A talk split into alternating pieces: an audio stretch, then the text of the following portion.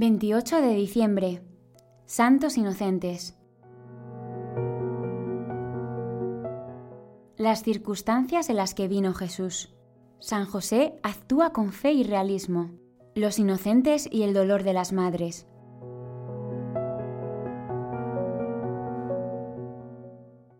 Levántate, leemos en el Evangelio de San Mateo. Toma al niño y a su madre. Huye a Egipto y quédate allí hasta que yo te diga, porque Herodes va a buscar al niño para matarlo. Con estas pocas palabras, el ángel despierta a José para que salve la vida del niño Jesús. Quizá nos ha llamado la atención que esta vez el relato no comenzase por un consolador no temas. Esta vez sí que hay motivos para temer, porque lo que está a punto de suceder es dramático. Un rey, por envidia y miedo, busca a Cristo para matarlo. Jesús encuentra enemigos siendo todavía un niño frágil.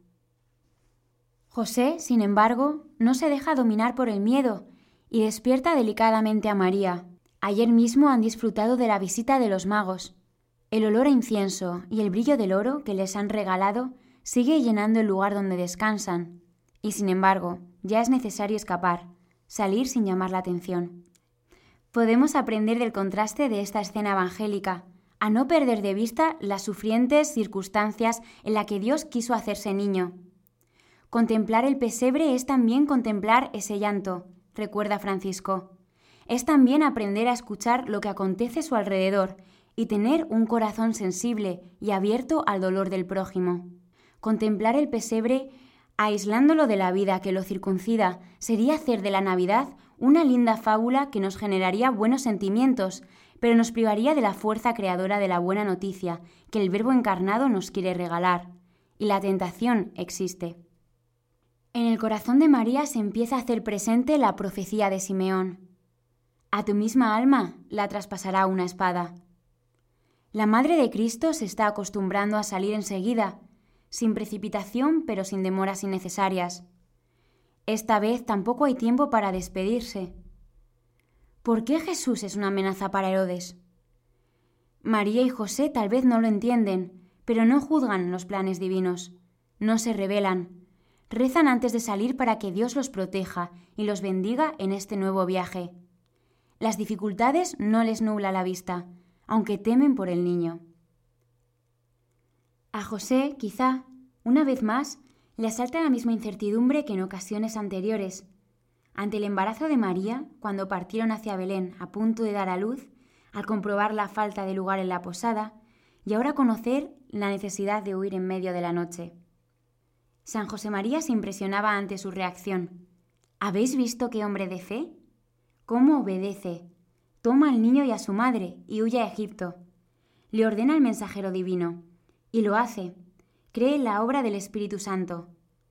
El Padre terrenal de Jesús ha asumido su misión y sabe que un minuto de retraso puede ser perjudicial. Contempla a María absolutamente abandonada en Dios y en Él, así que deciden partir en medio de la oscuridad. San José fue el primer invitado a custodiar la alegría de la salvación, escribe Francisco. Frente a los crímenes atroces que estaban sucediendo, San José, testimonio del hombre obediente y fiel, fue capaz de escuchar la voz de Dios y la misión que el Padre le encomendaba. Y porque supo escuchar la voz de Dios y se dejó guiar por su voluntad, se volvió más sensible a lo que le rodeaba y supo leer los acontecimientos con realismo. Al igual que San José, necesitamos coraje para asumir esta realidad, para levantarnos y tomarla entre las manos. Por orden de Herodes, un pelotón de soldados sale de Jerusalén para matar a todos los niños que había en Belén y toda su comarca, de dos años para abajo, con arreglo al tiempo que cuidadosamente había averiguado de los magos. Detalla San Mateo. La entera ciudad de David se llena del quejido de unas criaturas inocentes y del dolor de sus madres. Se cumplió entonces lo dicho por medio del profeta Jeremías, cita San Mateo. Una voz se oyó en Ramá, llanto y lamento grande, es Raquel que llora por sus hijos y no admite consuelo, porque ya no existen. ¿Cómo puede despertar tanta violencia una criatura indefensa? San Agustín recordaba que esos niños han dado la vida por Jesús. Mueren sin saber siquiera que mueren.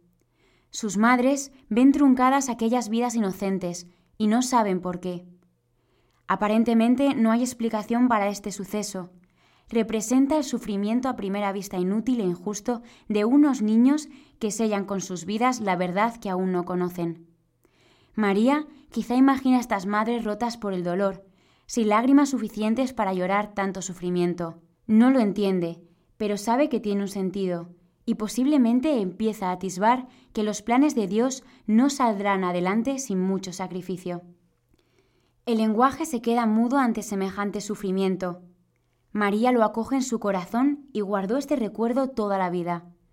Aquellos inocentes dieron testimonio de Cristo. Non loquendo sed muriendo, rezamos en la colecta de la misa. No hablando, sino muriendo, como primicias para Dios y para el Cordero en palabras del Apocalipsis. Quizá con el pasar de los años, María encontró alguna de aquellas mujeres de Belén. No sería fácil consolarla, pero seguramente tendría palabras para serenar y curar esos corazones. Las vidas de aquellos santos inocentes se unirían a las de su Hijo.